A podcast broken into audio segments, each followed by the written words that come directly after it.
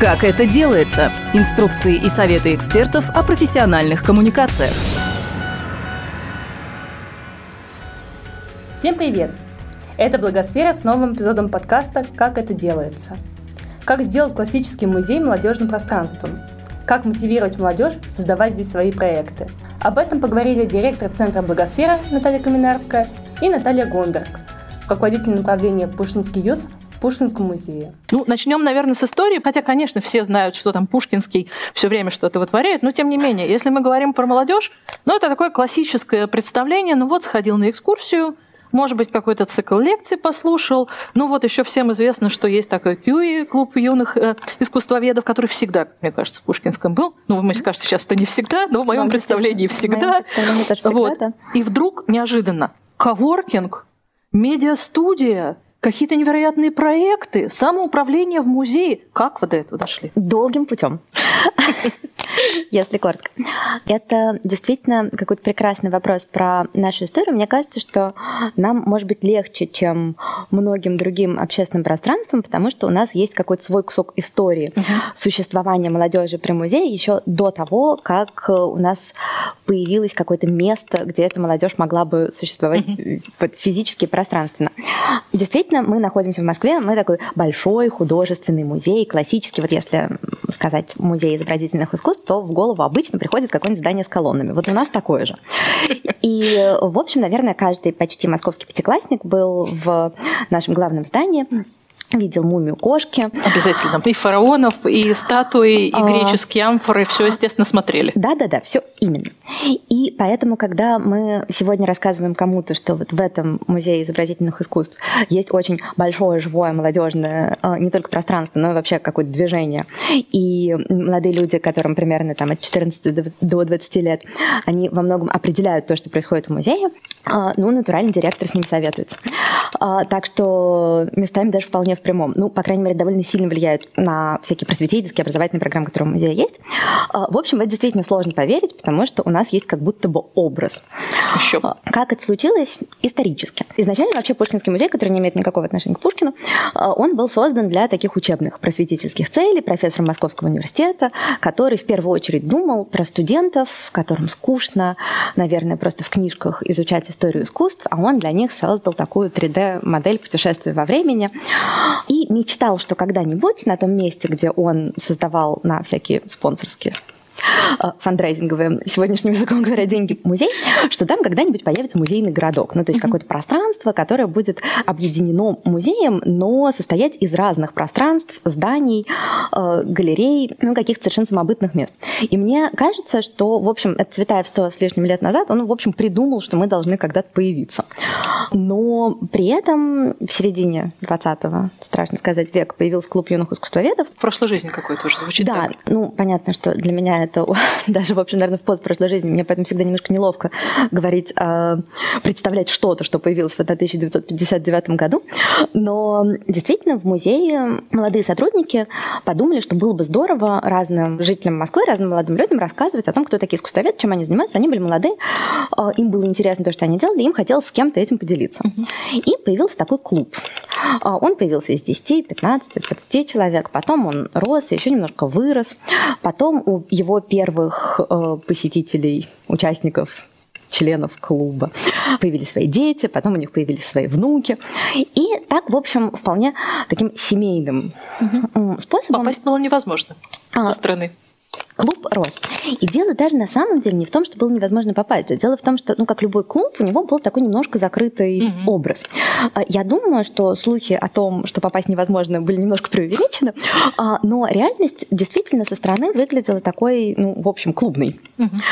Когда я была школьницей, конечно, я занималась в клубе юных искусствоведов, где, конечно, занимался мой старший брат mm-hmm. и познакомился там со своей будущей женой. Ну, в общем, все понятно, что это такая как бы семейная история. Mm-hmm. Но при этом я твердо знала, что я не хочу быть искусствоведом, я не искусствовед.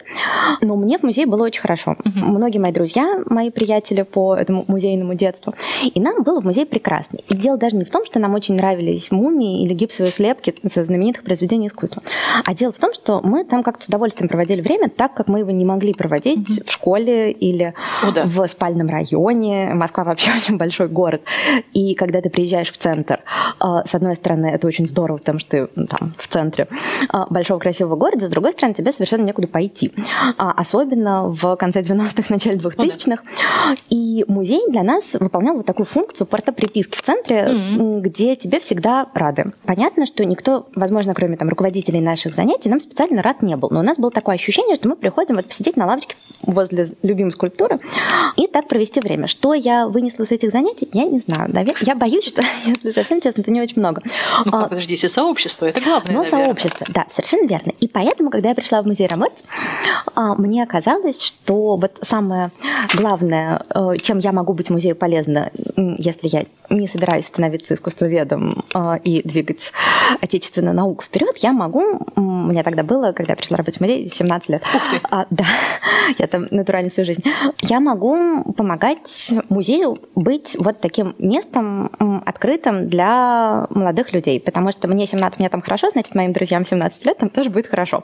И никто не А. окрикнет, отойдите от бортика, не трогайте вот это все. И даже если кто-то окрикнет, то, в общем, это можно воспринимать как то, что мам дома тоже не всегда доволен тем, О. чем ты дома занимаешься. Ну, то есть это...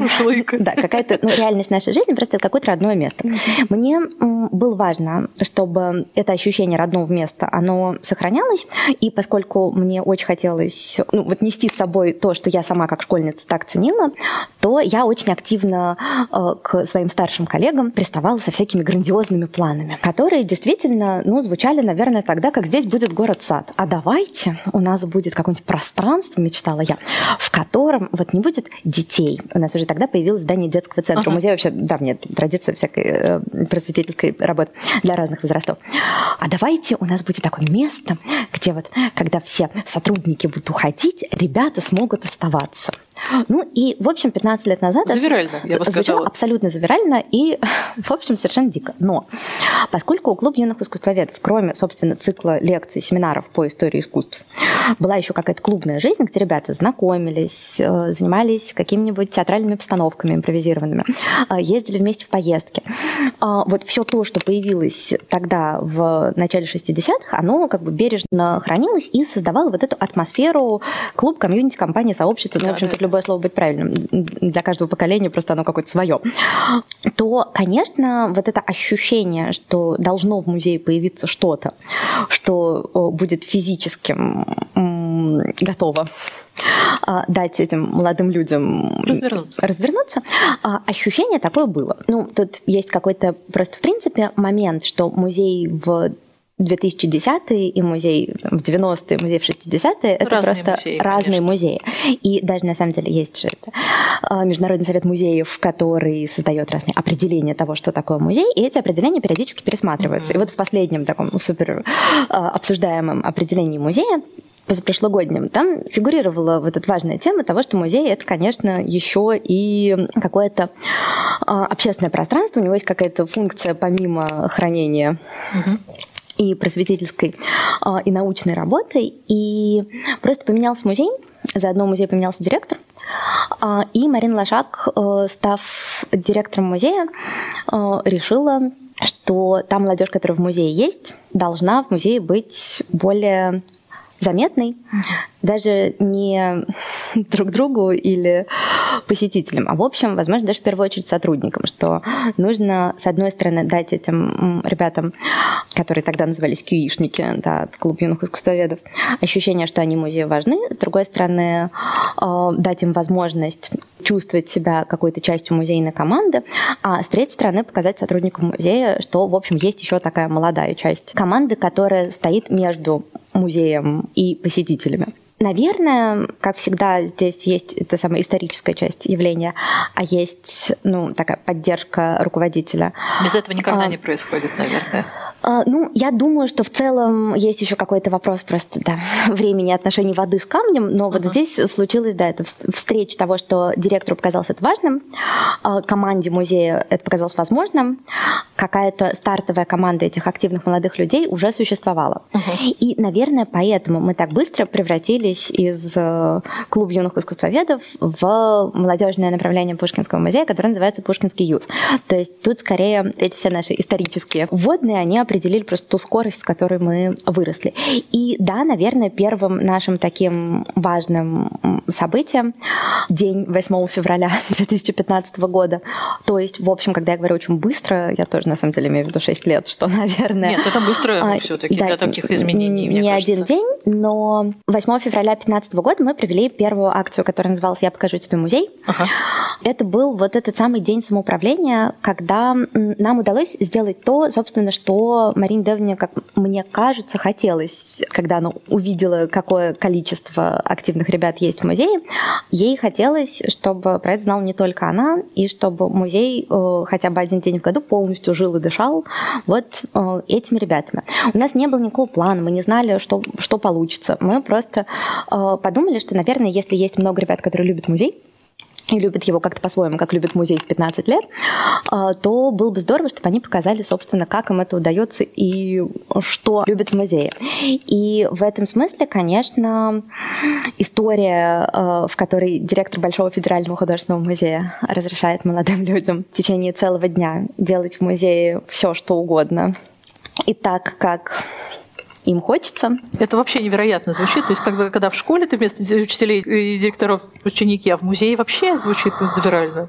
Даже дело не в том, что они физически рядом, а в том, что все равно всю эту самую исполнительную, властную, там, решающую функцию выполняют. Учителя, школьники не ставят друг другу отметки, например. Ну, да. То, в общем, нам, конечно, важно было, что мы очертим те границы, в которых ребят могут решать все сами, и дальше задержим дыхание и посмотрим, что получится. И в этом смысле оказалось, что если четко очертить правила, обозначить границы, и главное этим всем правилам найти объяснение причины, проблема, мне кажется, с соблюдением О, да. правил, что они просто не всегда понятны. Да, или выглядят глупыми просто. Выглядят нелепыми.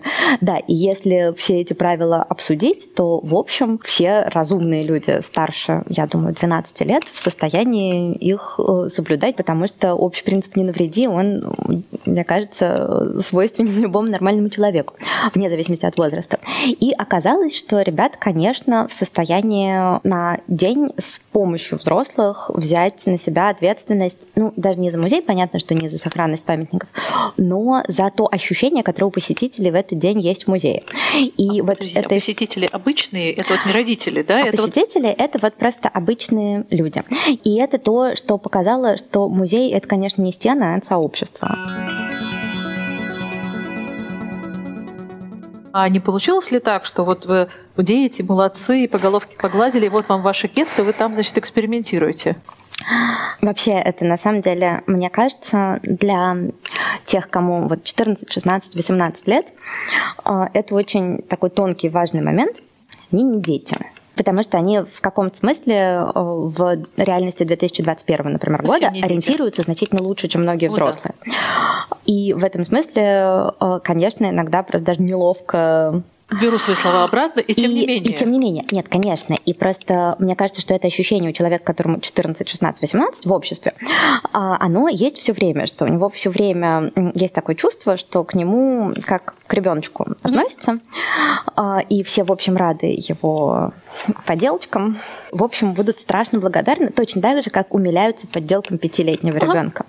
А человек, которому 15, он совсем не пятилетний. Ждет другой реакции, а, конечно. И, конечно, ждет другой реакции. Поэтому мы очень волновались, что это все превратится в такую систему а, молодежных утренников в Большом художественном музее. И музей будет на один день в году так вдыхать и Потом это на следующий день свободно. Выдыхать. Да. А особенно мне всегда было страшно, что это событие будет таким детским днем в музее, что оно будет вот так восприниматься. Потому что вообще-то а, большинству из них интересно это делать для взрослых. Потому что, в общем, у человека в 15-18 лет явно значительно больше общего с теми, кому на 10 лет больше, чем ему, чем с теми, кому на 10 лет меньше, чем ему. Mm-hmm. Нам вот ну, буквально после первого э, этого события удалось увидеть, что детям маленьким классно, когда подростки ведут экскурсии, но маленьким детям, что подростки, что взрослые экскурсоводы, это взрослые люди. Одинаково. Людям, которым больше 20, 30-40, им очень необычно, неожиданно, странно и здорово поговорить про музей не в привычной экскурсионной академической манере, а в той, которую ребят предлагают. Потому что понятно, что здесь есть такая опасность, что мы сейчас поиграем во взрослых искусствоведов, что мы сейчас э, за там, три месяца подготовки сделаем вид, что мы разобрались в культуре античности так, как ученые. Нет, мы не сделаем этого вида, и более того, мы даже, в общем, не будем пытаться. Потому что, собственно, главная задача э, у ребят, как мы теперь ее понимаем, мы тогда, конечно, в 2015 году ничего не понимали, это было просто какое-то состояние вау-эффекта, да. Но сейчас мы это, мне кажется, поняли довольно твердо, что про античность и без нас в музее есть кому рассказать. Mm-hmm. А рассказать про эмоции в искусстве, про еду. Где прячутся животные. О том, а, поиграть в то, где прячутся животные, да. посмеяться над средневековой живописью, как над набором эффектных, извините, мемов. А, и вообще как легко, несерьезно поговорить об искусстве в большом серьезном музее, вот это без ребят сделать довольно сложно. И более того, когда какие-нибудь взрослые ученые-специалисты это делают, это не всегда выглядит органично. По крайней мере, тут есть всякие риски. А когда это делает человек, которому 16, который впервые в жизни увидел, что э, за спиной у средневековой скульптуры есть безумно смешная лягушка, он очень искренне радуется и делится этой информацией. А потом, на самом деле, с помощью научного сотрудника, и тут, мне кажется, важная часть из в том числе начало моей пламенной тирады, она в том, что ребят, конечно, работают вместе с сотрудниками музея. А мы стараемся не создавать этих возрастных извините за выражение, гетто, потому что нам, конечно, очень важно, чтобы те там смешные комические внезапные наблюдения, которые ребята сделали, они могли приземлить на какое-то понимание того, откуда там взялась лягушка. А с другой стороны, что ребята обогатили этих, казалось бы, уже немножечко подувядших товарищей или нет? А, мне Происходит кажется... вот эта обратная связка? Поскольку я нахожусь ну, как будто бы между uh-huh. да, двумя этими полюсами, мне сложно сказать, но я э, вижу, что они, по крайней мере, работают вместе с удовольствием, uh-huh. и что среди там, старшей части музейного сообщества есть те, кому очень здорово слушать вопросы, которые uh-huh. ребят задают, на них отвечать. Ну, потому что, э, конечно, мы немножко все ну, бронзовеем э, и становимся э, строже и опытнее, а тут к тебе приходит очень живой и очень заинтересованный молодой человек, который спрашивает, а как вы пыль стираете? И вдруг оказывается, что стирать пыль с произведения искусства, это же на самом деле целая наука. И есть человек, которому по-настоящему интересно, что это за микрокисточка. Вау. А, вот, и мы просто на свою работу начинаем смотреть по-новому, а, что, конечно, тоже невероятно важно. Это, это очень здорово. А вот ребята, когда первый особенно раз пришли в музей, они выбирали, что им будут показывать, наверное, что их больше всего привлекает? Мне кажется, что в нашем топе, конечно, любимых музейных тем — это все, что касается каких-нибудь тайных смыслов а, и перевода нашей актуальной реальности э, в какой-то, там, не знаю, язык близкий к голландской символике. То есть если это голландский натюрморт 17 века, ну, там, которым кодируется некоторый набор образов, то какой же набор образов закодирует нашу сегодняшнюю реальность? И вот все эти сравнения там, мира сегодняшнего с э, миром минувшим каких-то таких э, околомузейных примерах, это всегда работает очень хорошо. Прекрасно работают поиски всяких фантастических тварей, мелких деталей, попытка разобраться в том, почему деталь вообще имеет значение. Мне кажется, что в нашем просто, ну, этом самом сегодняшнем мире, наполненном картинками, э, это такой вполне понятный э, эффект. Все, что касается всяких сочетаний несочетаемого. Очень, конечно, хочется, чтобы картина звучала, ага. чтобы скульптура двигалась, чтобы белое было цветным, а цветное рассказало, например, откуда взялся цвет. И, конечно, не все в музее возможно. Ну, очевидно, что ну, в музее да. есть какие-то ограничения. Конечно, нельзя кататься на коньках в итальянском дворике, потому что итальянский дворик, к сожалению, нельзя превратить в каток. Но это не значит, что мы не можем создать там атмосферу э, итальянского города 15 века, где внезапно выпал снег. А, это же не а значит, что мы можно? не можем себя так почувствовать. Это нам никто как бы не запретит. А. И вот это вот то чувство, которое мы, мне кажется, все время благодаря ребятам испытываем. А так можно? А, и оказывается, что на самом деле можно довольно много всего, просто нужно на это правильно посмотреть. И это тот разговор, который мы как раз все время пытаемся вести. Ограничения — это прекрасно, их в нашей жизни очень много, значительно интереснее, откуда они взялись, и, собственно, что мы можем сделать, чтобы их не чувствовать. Потому что, да, конечно, мы не можем в музее, не знаю, выпить чашечку кофе посреди зала французской живописи. Но если нам хочется в зале французской живописи запах кофе, то запах кофе никогда еще никому не вредил. Да, и у нас был прекрасный в один из этих чудесных «Я покажу тебе музеев» персонаж, барышня почти с картины Рануара, которая с корзинкой бродила по французским залам Нет. А, импрессионистов с разными запахами, да. И обсуждала с посетителями обонятельные ассоциации, которые возникают у них. Они сами придумали. Наташа, ну, ни я не можем этого придумать, к сожалению, при, приходится признать. Да, к сожалению, при, всем креативе. Да-да-да, к сожалению, есть уже слишком много всего, что нам помешает это выдумать. Да. А они это делают очень живо, очень естественно, а мы всегда вначале говорим, о боже, это невозможно, А, чтобы через три месяца э, наслаждаться тем, что получилось. И вот это, э, мне кажется, что это вообще какая-то хорошая история про то, зачем всяким культурным учреждениям нужны свои молодежные команды. Ага. Не те, кого поучить, ну потому что сегодня поучиться можно где угодно, Ну можно у себя дома на диване поучиться в Оксфорде. И почему нужно пойти послушать лекцию именно в Да. конкретный музей там, или культурный центр? да. Ага. А, понятно, не до конца. И я рада, что ребят к нам приходят, но объективно говоря, есть довольно высокая конкуренция в этом мире. Подождите, а сейчас они зачем приходят? Вот. Потому что вот это уже известно, что у вас вот так клево. Мне кажется, что не так много есть в жизни а, старшеклассника мест, пространств и событий, где он уже взрослый. Ага. Потому что есть ну, вот эта школьная система, в которой да, ну, конечно, при, при, при всей там, демократизации современного образования все равно есть оценки. И даже если их нет в отдельно взятой школе или там, у отдельно взятого преподавателя, то все равно единый государственный экзамен существует. да. Да. есть ожидания оценок.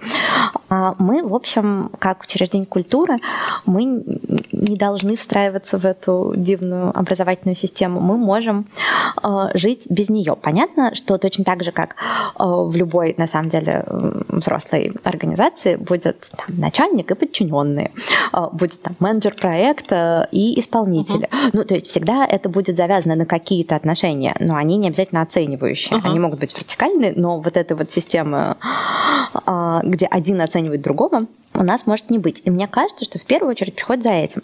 А во вторую очередь а, не то чтобы из школьного расписания видно, из чего взрослый мир состоит. Не видно. А, Вообще. Да, видно, что если ты любишь химию, то можно быть учителем химии.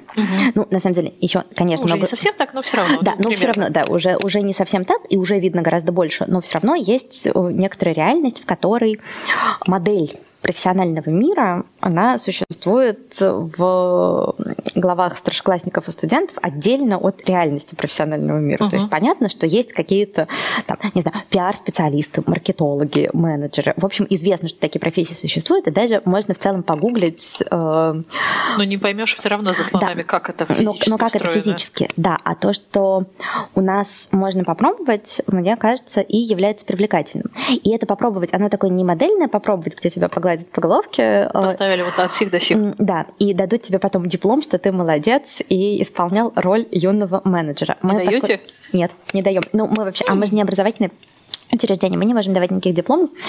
А, мы, мы можем сказать или написать, что мы страшно благодарны человеку, который изобрел вот этот перформанс или был автором вот этого аудиогида или провел вот эту лекцию для вот этого количества людей.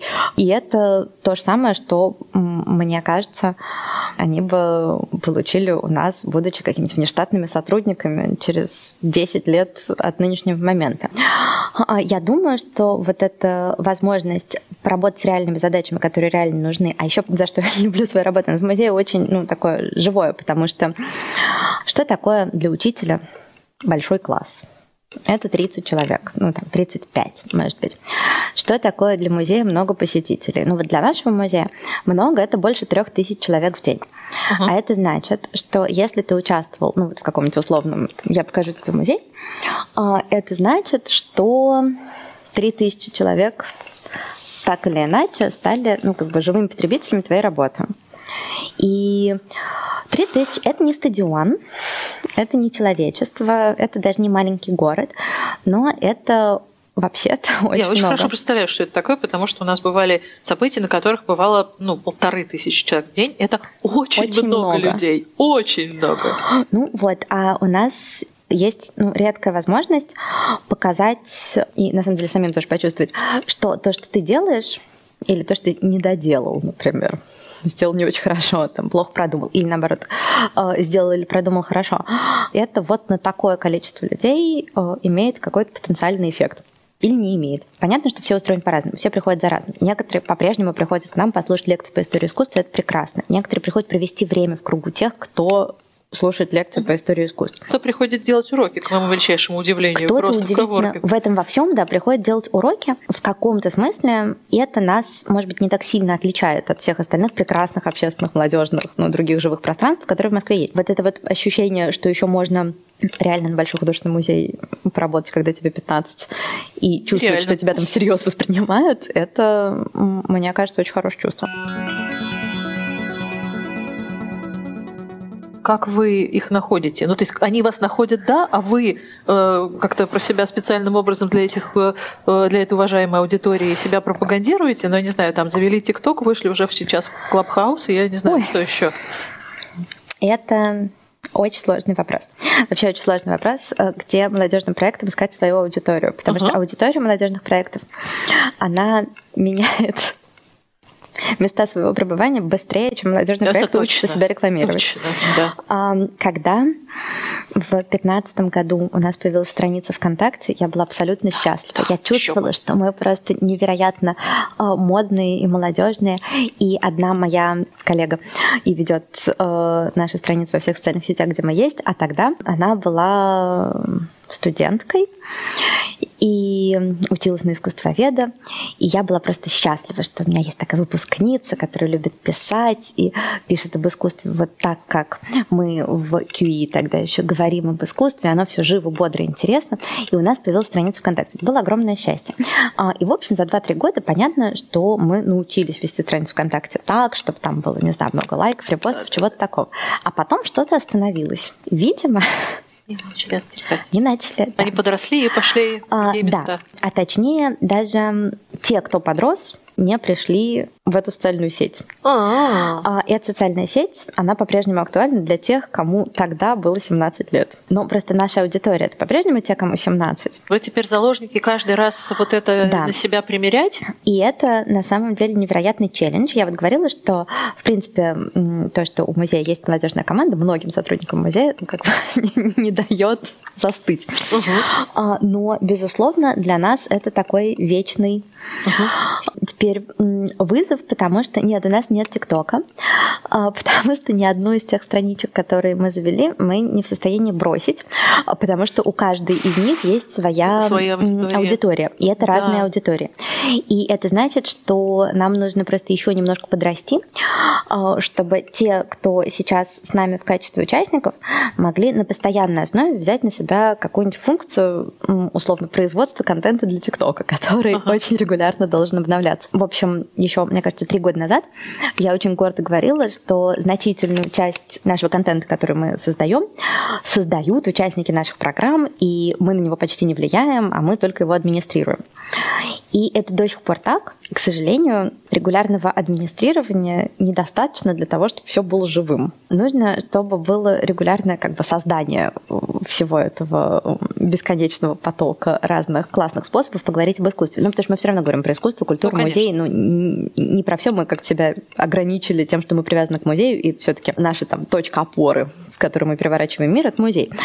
И поэтому, если мы не можем с ребятами договориться, что они вот возьмут сейчас ТикТок, и, И дальше будут вести. будут его вести вот до тех пор, пока ТикТок не сдохнет, извините выражение. Мы не можем с ними так договориться, потому что все-таки понятно, что жизнь одного и того же участника там, наших проектов внутри проекта, она Очень не вечна, да, и он да. с нами, он нам не обязан. Поэтому очень не хочется создавать с кем-то таких нечестных обязательных отношений, на которые человек не подписывался. Но, с другой стороны, есть некая все равно ответственность, это же как бы будет канал музея, как бы там ни было, кто бы его не вел, да? То есть... Ну да, но просто мы же не можем делать вид, что ребят придумывают, а на самом деле ночами сочинять контент для ТикТока в конечно, своей, значит, старшей команде. Нет, как это обычно происходит? Как только у нас появится какая-то молодежная команда, готовая полностью вести ТикТок, мы будем счастливы, у нас появится ТикТок. Как говорили мои старшие коллеги, инициатива должна исходить из низов. Я с ним полностью согласна. Вот как QE когда-то появился, не потому что это хотелось какому-то директору, ну, на тот момент Ирине Александровне, а потому что молодым сотрудникам хотелось, чтобы он был. Вот так же примерно у нас все и появляется. То есть все новое, что так или иначе приживается в этих самых наших молодежных планах. То есть вот вся а, оно- инициатива от ребят. Да, а наша задача ее как-то хорошо упаковать. И поэтому пока они не решились завести ТикТок, мы... Его нет. А вот есть ценз на входе или приходите все, кто... А, У нас нет ценз на входе. Мы много про это думали, потому что, конечно, если ты делаешь это в Большом федеральном художественном музее, то у тебя ценза, может, и нет, но никто про это не знает. Мы были клубом юных искусствоведов, отдела эстетического воспитания детей и юношества, сектора внешкольного и школьного образования. И ценза нет, но выговорить это нужно. Ага. И нам, конечно, было важно, э, чтобы у нас как-то немножко поменялся облик. Ага. В этом смысле клуб юных искусствоведов, он по-прежнему существует для тех, кто хочет говорить об изобразительном искусстве там, регулярно в течение трех лет э, от э, Бизона до Барбизона. При этом мы вначале попытались как-то громко заявить, что мы для всех и каждого, и мы действительно рады будем всем, но мы не уверены, что всем сразу будет у нас очень хорошо. Поэтому через пару сезонов своего существования мы пришли к следующему выводу. У нас нет никакого ценза на входе, кроме желания. Ага. То есть человеку все-таки должно хотеться прийти в музей и должно хотеться попробовать ну, как-то вместе с музеем или вместе с э, этой молодежной компанией, которая при музее существует, что-то поделать. И вот если человеку хочется, то мы рады, счастливы, никакого другого, кроме желания, э, ценз нет. А дальше просто наша задача создать такие условия, в которых э, людям с разными интересами, с разным уровнем знаний, с разным будущим профессиональным планом, чтобы им всем было чем заняться и как себя правильно применить. Поэтому мы так себе представили, что действительно хорошо, если у нас есть программы какие-то э, сложные, куда есть отбор. Ну, это все-таки человек должен доказать, что он готов там сложно, много, серьезно, долго с наставником, с каким-то специалистом заниматься какими-то исследованиями. Ну, и если мы хотим все-таки мотивированных на исследования ребят, то нужно, наверное, проверить, что они к этому готовы. Ну, потому что кроме как проверкой мы это никак не поймем. Но таких программ у нас минимальное количество. Должны быть какие-то просветительские программы, широкие, открытые для всех, потому что нет на самом деле же способа отобрать, кому может быть интересно. Потому что И интерес может поменяться. интерес могут угодно. поменяться, да. Ну, то есть это не- нет какого-то разумного фильтра. Да. И а, в этом смысле наша задача ну, вот делать то, что мы делаем, так, чтобы разным людям это могло казаться интересным. Поэтому мы ищем какие-то входы через разные. Вот сегодня у нас, например, стартовал прекрасный курс «История музыкальной обложки от полузлотрека до панк-рока». И в этом отношении мне кажется, что это прекрасный способ э, поговорить про э, изобразительное искусство с теми, кому стартово интересна там рок-культура. А, Окажется, что там есть много интересных пересечений. В финале этой мастерской э, участники разработают там, собственный проект музыкальной обложки для, ну, гипотетически, для любимой группы. А, Ну и таких разворотов на самом деле можно придумать довольно много. Конечно, кроме интереса тут не может быть никакого фильтра. Понятно, что для нас зона роста это такие совсем как бы развлекательные события, когда мы уж совсем готовы там, стать точкой первого знакомства с музеем. Мы, в принципе, готовы, но сейчас для довольно ограниченного количества посетителей. А, Поэтому, например, если мы а, решим устроить в музее ТикТок-вечеринку, предположим. А, Я не уверена, что музей к этому готов, и что мы готовы создать в музее те условия, чтобы всем ребятам, которые придут в музей ТикТоки записывать, будет здорово. Ага. Вот это мы пока не можем. И это будет как раз вот в этом новом пространстве отдельном, которое А, молодежное, или нет? мы, на самом деле, даже в молодежном пространстве тоже, возможно, э, к этому пока не готовы, потому что оно не такое большое, чтобы там можно было одновременно и тиктоки записывать, и уроки делать, а. и лекции проводить. В этом смысле вообще отдельный вопрос, может ли существовать, в принципе, такое пространство, где одновременно всем будет хорошо. А, поэтому... А какой ваш ответ? Это вопрос какой-то честности, целеполагания. Потому что одновременно в одной точке всем людям на Земле... Удовлетворить невозможно. Не может быть хорошо, потому что все люди очень разные. Но при этом это вопрос какой-то грамотной режиссуры и сценографии. Тем не менее, да, да. и это то, ну, как бы, над чем мы, конечно, хотим работать. Понятно, что если там все наши программы сейчас, они предполагают, что человеку должно, может быть, еще не быть интересно, но ему может э, хотеться попробовать понять, почему музей это классно, то вот как бы с этим мы уже готовы работать. Заинтересовывать всех мы, наверное, пока не готовы, но хотим в каком-то ближайшем будущем а, и это сделать. И надо сказать, что ребята, э, конечно, очень помогают, потому что они очень классные амбассадоры всех этих наших начинаний. Они часто приводят друзей, которым еще совсем не интересно, ага. но а, им хочется поделиться тем, что они для себя в музее нашли. А вы им прям говорите, слушай, ты молодец, ты амбассадор? Нет, слов не говорим. Но... Ну, просто это интересно, потому что вот, ну, как бы, это вот такие вопросы угу. нашей аудитории. Ну, да. как вот Inspire поддержать, как диплом не даем, значит, это не то. Ну, дали порулить немножко, а как бы какие-то, не знаю, маленькие бонусы же должны появляться, какие-то благодарности, кроме а... самореализации-то. Нет, ну, на самом деле, амбассадор – это тоже, в общем, слово с вполне конкретным значением, но его тоже как-то сложно куда-то повесить или съесть. Понятно, что можно идти по пути значков. Да, я как раз тоже подумала, типа Q, 2, 3, 5, 8. Да. да.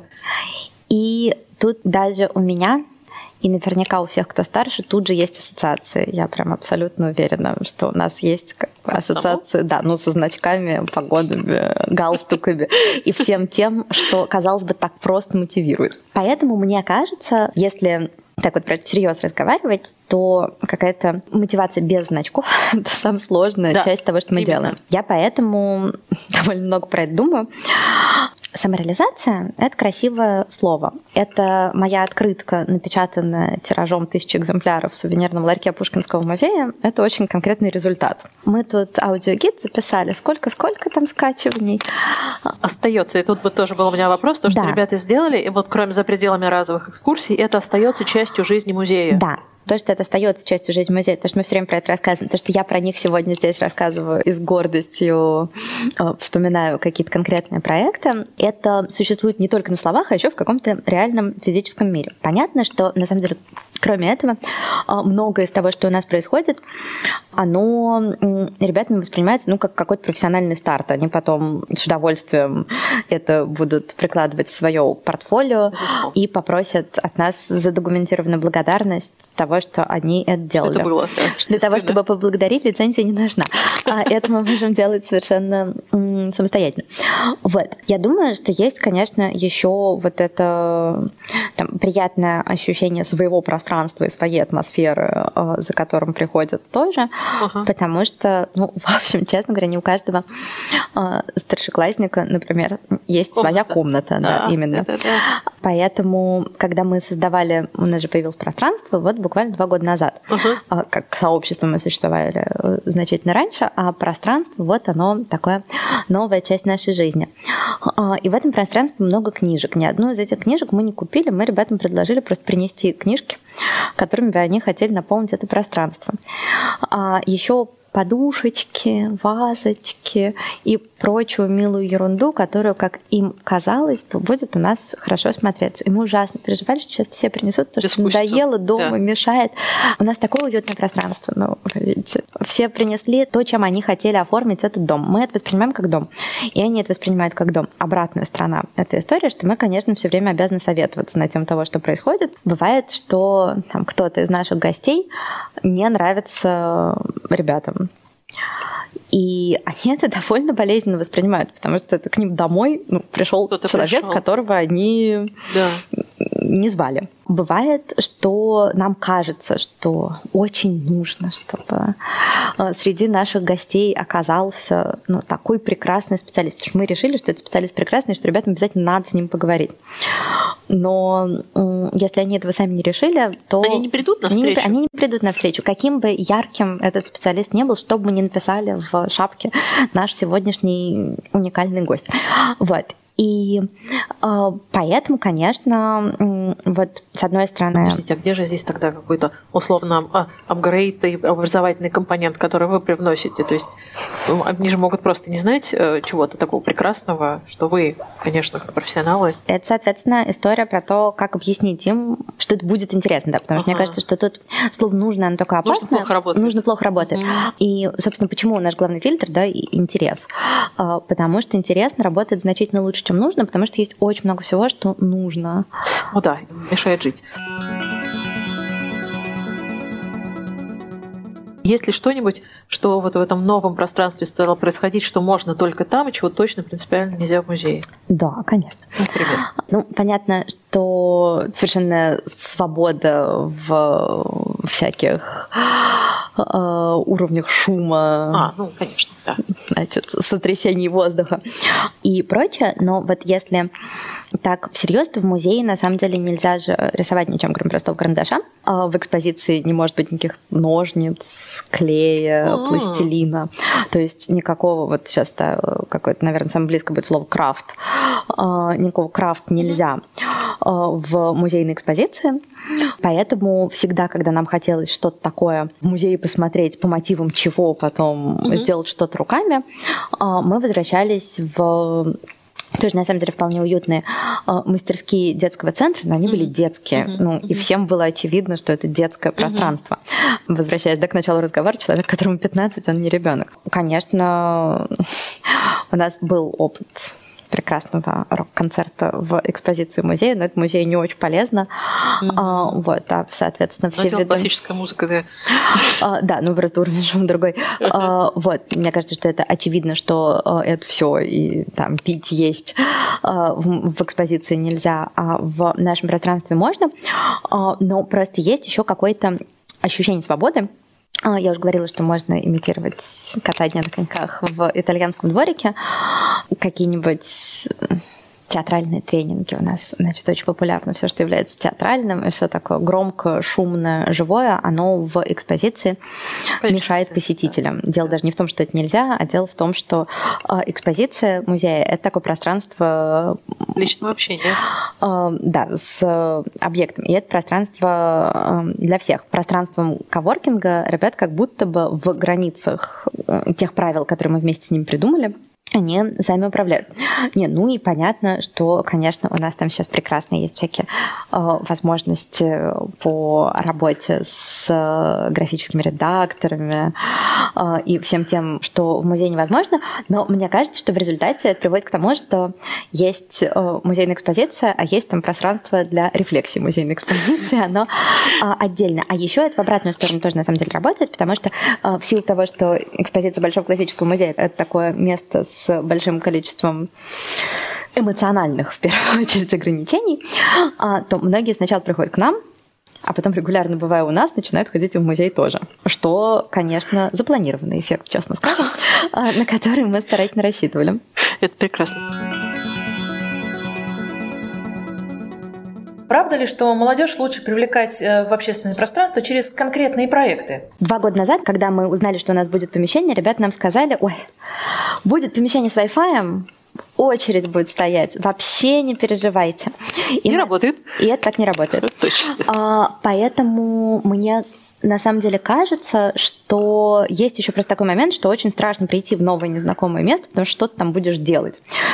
Подростки очень консервативные местами, правда. А, это странно звучит, но это так. И им сложно пойти в новое место. Некомфортно и все остальное. Некомфортно. У них есть много всяких переживаний на тему себя в новом чем-то. И если а, мы их зовем дело делать, то тут, в общем, честно говоря, не до переживаний. Ага. Тут пришел, получил лопату, начал копать, ну и, в общем, уже дальше с кем копал, с тем потом познакомился, ушел гулять, ну и как-то эта проблема снимается. А понятно, что я шучу про лопату, но мы действительно довольно много беспокоимся о том, чтобы был срежиссирован их приход, потому что мы вначале громко везде рассказывали, что к нам можно приходить делать уроки, но есть то минимальное количество ребят, которые услышали этот призыв и пришли к нам за этим, потому что им, например, далеко, Москва очень большой город, они там между репетиторами, ну вот эта вся там а, реальная жизнь. А, школьников, она в Москве еще транспортно обусловлена. А, Но глобально, конечно, просто так а, прийти сложно, и поэтому мне кажется, что на проекты приходят лучше. А, Другой вопрос, что мы все время пытаемся придумать э, какие-то новые классные упаковки этим проектом, чтобы оно не звучало «приходи на лекцию» или на паблик ток, чтобы оно звучало как-то очень, Очень знакомо. сложно. Всё время А завернуть. потом, э, да, а потом э, ребят приходят и говорят, так, лекция здесь будет, ну, это будет не лекция, это будет разговор. С... Ну, понятно, что на самом деле все равно есть тот язык, на котором все разговаривают. Ага. И если мы этот язык не переделываем, то, в общем, э, хорошо, когда это все выражено понятным всем способом. Пространство мы в какой-то момент вообще перестали, ну, как-то активно позиционировать как пространство, потому что, ну, с одной стороны, мы открылись в октябре 2019 года, то есть больше половины времени своего существования мы были закрыты в связи с Пандемия. текущими да, а, событиями.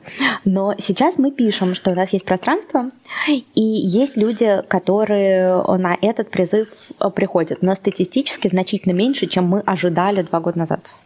Ну, я думаю, что сейчас, конечно, очень сильно вообще поменялось вот это отношение к походам куда бы то ни было, и Да. у молодежи тоже, так же, как у взрослых людей. А, Я, кстати, должна сказать, вот вопросу про походы куда бы то ни было, мы сделали онлайн-коворкинг в какой-то момент, потому что мы Мгм. все немножко а, тосковали по всему происходящему. Но приходили ребята вместе делать уроки в онлайн-коворкинг, опять же, узнав, что там будет какая-то режиссура этого процесса. Ага. А, Мы там с ними встречались, мы говорили, что а, у нас есть такие правила, мы сначала рассказываем, что мы собираемся сделать, а потом расходимся поработать на 45 минут, а после этого мы Еще обсудим, что-нибудь. да, мы обсудим, кто что успел сделать. Ну, то есть, если вам нужен волшебный пендель, то вы приходите. Ага. В общем, мне кажется, что эта история а, опять про то, что обещание того, что будет понятно, что делать, оно работало хорошо. Мгм. Спасибо. Вот это тоже про то, как приходят, а как сделать так, чтобы остались. Потому что, или наоборот, вот они уже подросли, и то есть есть какой-то, наверное, естественный отток. А, а, как бы, а те, кто хотят остаться, куда? И как вот, э, вот, вот я уже не 21, на которых все это рассчитано, а 22. Значит, а, на самом деле у клуба юных искусствоведов была такая проблема, и еще до того, как у нас появился этот новый молодежный бренд, э, в музее появился клуб выпускников. Ага. Что в каком-то смысле тоже было очень спасительно, потому что, ну вот школу люди заканчивают естественным образом. Тут понятно, Ага. что просто программа кончилась, школа кончилась. Почему мы должны кому-то говорить, что он уже перерос музей, не очень понятно.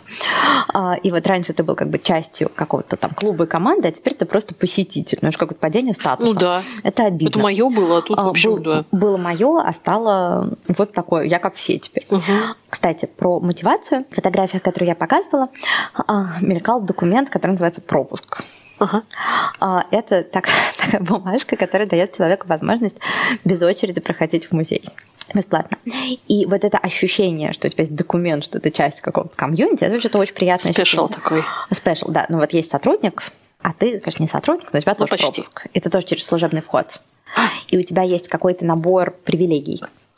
Они все, на самом деле, какие-нибудь совершенно нематериальные. Тем не И, менее. Тем не менее, очень приятно. Ага. А, и все говорят, а, киевники. Ну, и как-то все, понимаешь, кивают. Ну, то есть это статус, на самом деле, Ага. как аффилиация, это просто важная часть, э, ну, там, структуры человеческих потребностей, а, там, принадлежность к чему-то большему. Но вместе с этим, конечно, ну, как бы режиссура того, как будут продолжаться наши отношения после того, как официальная история взаимодействия закончится, это тоже важно, поэтому э, мы все время Во-первых, стараемся придумывать какие-нибудь еще новые программы, к которым можно подключиться, если uh-huh. ты что-нибудь одно закончил, а uh-huh. уходить не хочешь. Во-вторых, э, помимо всяких проектных вот этих программных историй, у нас есть довольно большой набор всяких разовых событий, к которым можно присоединяться вне зависимости от того, сколько тебе mm. лет. У нас везде написано, что мы, э, когда это придумываем, мы ориентируемся на тех, кому от 14 до 20, потому что нам кажется, что это люди, которые сейчас в своих там, жизненных обстоятельствах решают вопросы там, выбора профессионального будущего, ну, там, поиска какой-то новой среды. Но если тебе 25, а вопросы у тебя те же самые, Куда? то, в общем, почему нет? Да. А, мы просто честно говорим, что, возможно, у вас не те вопросы, которые были бы у вас же в 15. Но если они те же самые, то мы, почему в общем, нет? А, всем рады. У нас есть система стажировок. И вообще мы всячески стараемся ребятам рассказывать, что музей музей – это вообще не обязательно будущее место работы, и наоборот, это вообще не место будущей работы, и мы никому не советуем а, работать в музее, но мы очень рады, если вы к нам придете со своими первыми профессиональными планами. А, у нас есть площадка для тренировки ваших первых проектов в сфере культуры. Если вы хотите а, что-нибудь попробовать, если вы хотите попробовать поработать с аудиторией, мы всегда вам будем рады, потому что нас в команде очень мало, и мы успеваем почти все администрировать. Мы не так много успеваем придумывать нового, как нам хочется. А поскольку наши участники, они, в общем, всегда нам сильно в этом помогали, то понятно, что наши выпускники, ну, там, бывшие участники, тут выпускник такое слово, ну, как бы не очень, может, даже применимо, они в каком-то смысле значительная часть нашей содержательной команды. Вот наши последние стажеры придумали прекрасный онлайн-квест. Договорились о огромном количестве всяких симпатичных партнерств с разными онлайн-площадками. А, и вообще, мне кажется, сейчас э, разработают каких-то очаровательных телеграм-ботов для сопровождения посетителей в музее. Вы не делитесь этими прекрасными стажерами? А, и мы в целом а, рады ими со всеми поделиться, потому что мне кажется, что мы просто вместе с ними проходим какой-то путь, который мы без них пройти не можем, и даем им ну, какой-то опыт, который вполне живой, естественный, настоящий опыт, и они уже смотрят на это не как участники программ, которые все равно, конечно, чувствуют себя немножко так под опекой, uh-huh. а вполне как такие самостоятельные молодые специалисты, которым есть что показать.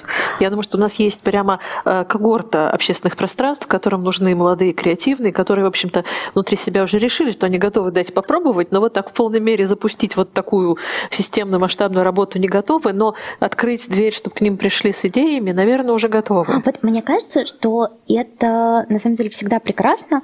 А, тут только надо понимать, что стажеры это работа. Да.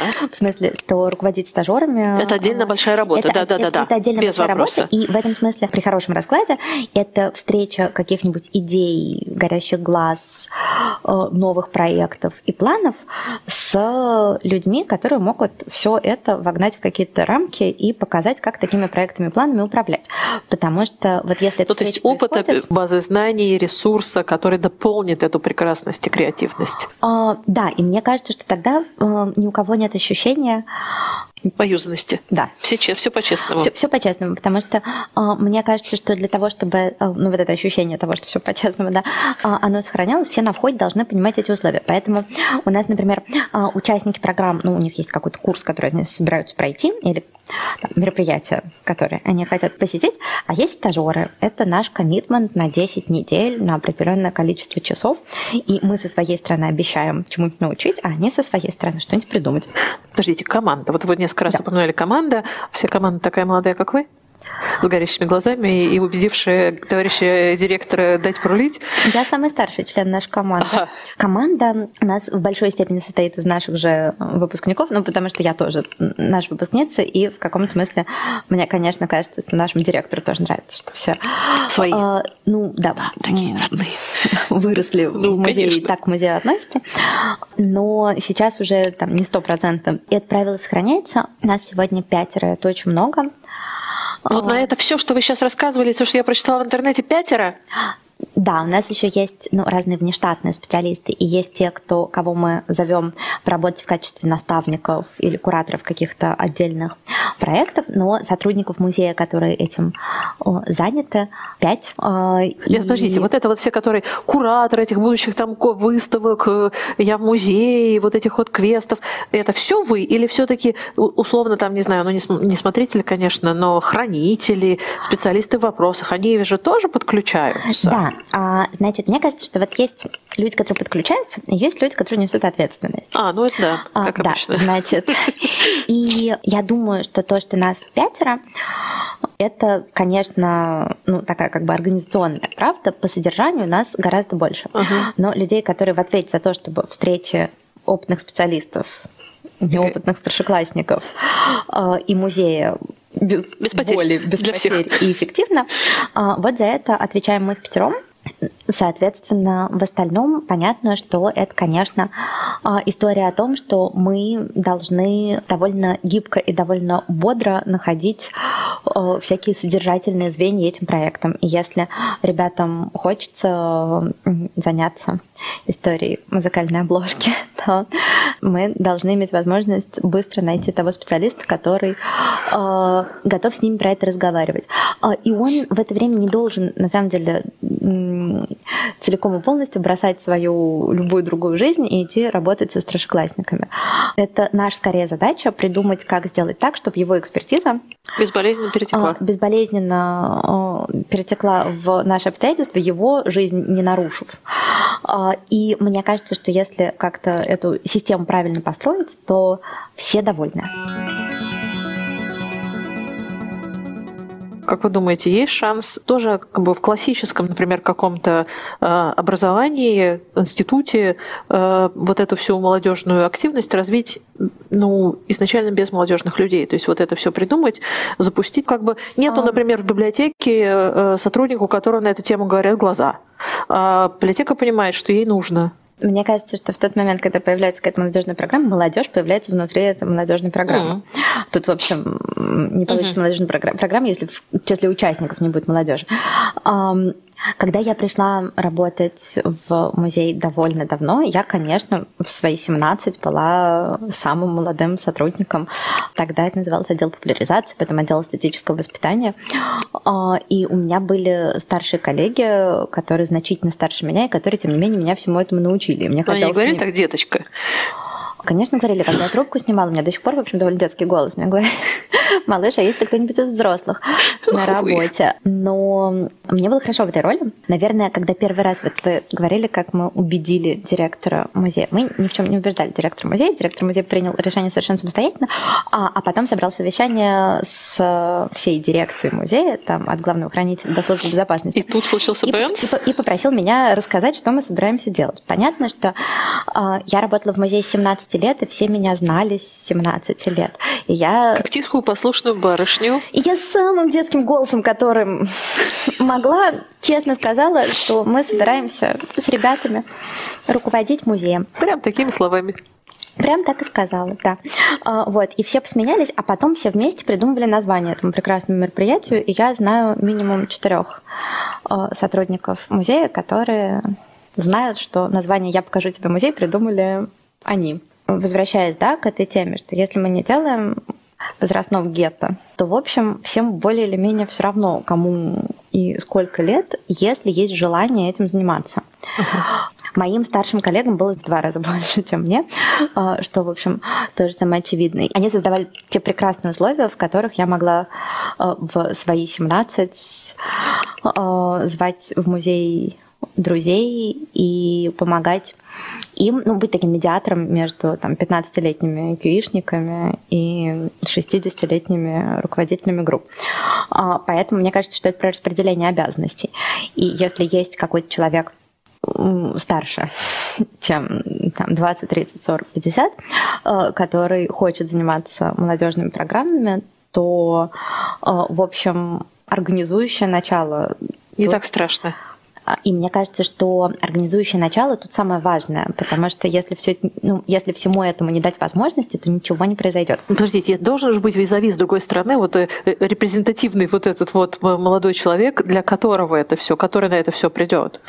И а. как бы условный лидерка, за которым пойдут остальные. Да, ну, мне кажется, что это баба Яга, которая воспитывается в собственном коллективе. Надо как бы с чего-то начать. То, что нас сегодня там 500 ребят, которые регулярно 500. к нам приходят, и там сколько-то тысяч подписчиков, так это потому, что их когда-то было 50. Так, это вызывает еще больше у меня вопросов. Я остановлюсь на этом. Наталья, последнее. Дайте какой-то вот такой э, напутственный э, совет или, не знаю, самый ваш любимый лайфхак, как вот с этой прекрасной, необычной, нестандартной, страшно интересной молодежной аудиторией вот как с ней быть? Вот чтобы она была ваша и приняла ваше пространство своим. Мысль первая. Мне кажется, что тут как-то надо признать, что это взрослые люди, что это не дети, и не пытаться за них придумывать, что им нужно, а найти способ у них спросить. Кажется, есть много прекрасных молодежных примеров там, в масс-культуре. Просто надо спросить. Они, в общем, способны ответить. Второе. Это еще вопрос про честность. Если мы уже все решили, а потом решили спросить, ага, это всегда видно, а, то это всегда видно, всегда заметно. И такого, мне кажется, в жизни современного старшеклассника, вообще в жизни любого ребенка очень много. Желание в этих манипулятивных играх не участвовать. Вообще ну, манипулировать в принципе не очень хорошо. А, но когда мы из лучших побуждений решили, что мы уже знаем, что нужно, и теперь нужно, чтобы они решили сами, это, конечно, заметно. И в этом смысле мне кажется, что нужно просто хорошо осознавать то поле возможностей, которое можно дать, и не обещать того, что uh-huh. дать нельзя. Поэтому, когда ну вот наша такая серьезная мне кажется, ошибка была в том, что мы какое-то время пытались сделать вид, что вот все, кто к нам придут, гарантированно получат удовольствие от посещения музея. Нет. Может быть, дойдем до этого? Может быть, дойдем, а может быть, не дойдем. Но пока ну, вот есть некоторые стартовые условия. Мне кажется, что вот понимание собственных этих стартовых условий и возможностей, чтобы не нарушить ничьи ожидания, uh-huh. это м- очень важно. Последняя, это не моя мысль, я ее услышала э, одного молодого человека, из города Тотьма, там, где это прекрасное да, пространство да. антресоль. Да. Ну, недостаточно просто создать пространство и придумать какие-то возможности и считать, что все будет работать само. А, все равно для того, чтобы все это работало, должно быть какое-то организующее взрослое ответственное звено, а, которое будет нести на себе вот эту львиную долю организационной работы, не будет злиться, расстраиваться, что мы же мы такие, мы такие классные, мы столько всего для них придумали, а они вот не идут и не, не хотят. И не хотят. Нет, они на самом деле они придут и захотят, но просто нужно для этого совершить а, ряд шагов и довольно много терпения. А, вот. И если, соответственно, это все как-то грамотно организовать, ждать, просить у них помощи, не придумывать за них, спрашивать, что нужно, а, и быть готовым ограничить, сказать, что вот это мы можем, а тут мы не можем, давайте договоримся, как мы будем вместе работать, то все получится. Но, к сожалению, не завтра. И не быстро. Вот. Э, но, э, как это неудивительно, довольно гарантированно даже ну, во всяких очень регламентированных э, институциях. Поэтому, мне кажется, последнюю какую-нибудь половину мысли пунктом 3а будет, что очень помогает, когда есть задача, которую можно вместе решать. Угу. Потому что курсов, кружков, программ, проектов, заданий, вот в таком школьном смысле слова заданий, ответственности ну, там, по уборке комнаты. Короче, вот этого всего довольно много в жизни любого молодого человека. А возможности реально ну, там, заботиться о своей планете и решать не специально сконструированную, а насущную задачу. а насущную такая возможность представляется не очень часто, поэтому выдумывать задачи не нужно, а вместе найти и вместе решить очень помогает. Круто. Огромное спасибо, Наталья. Очень-очень а, интересно. Всем советую Пушкинский Youth э, веб-сайт с невероятным набором э, идей, э, курсов, то, что можно поучаствовать самим взрослым людям. Пожалуйста, поучаствуйте, получите как минимум маленькую эмоциональную прекрасную разгрузку, хорошее настроение. Москвичи, обратите внимание как-нибудь, может быть, своих подрастающих молодых людей на прекрасный ресурс, на невероятные интересные события, э, в, которые делает Пушкинский Юф э, в Пушкинском музее. Наталья Готберг, руководитель направления Пушкинский Юф. Спасибо большое. Спасибо.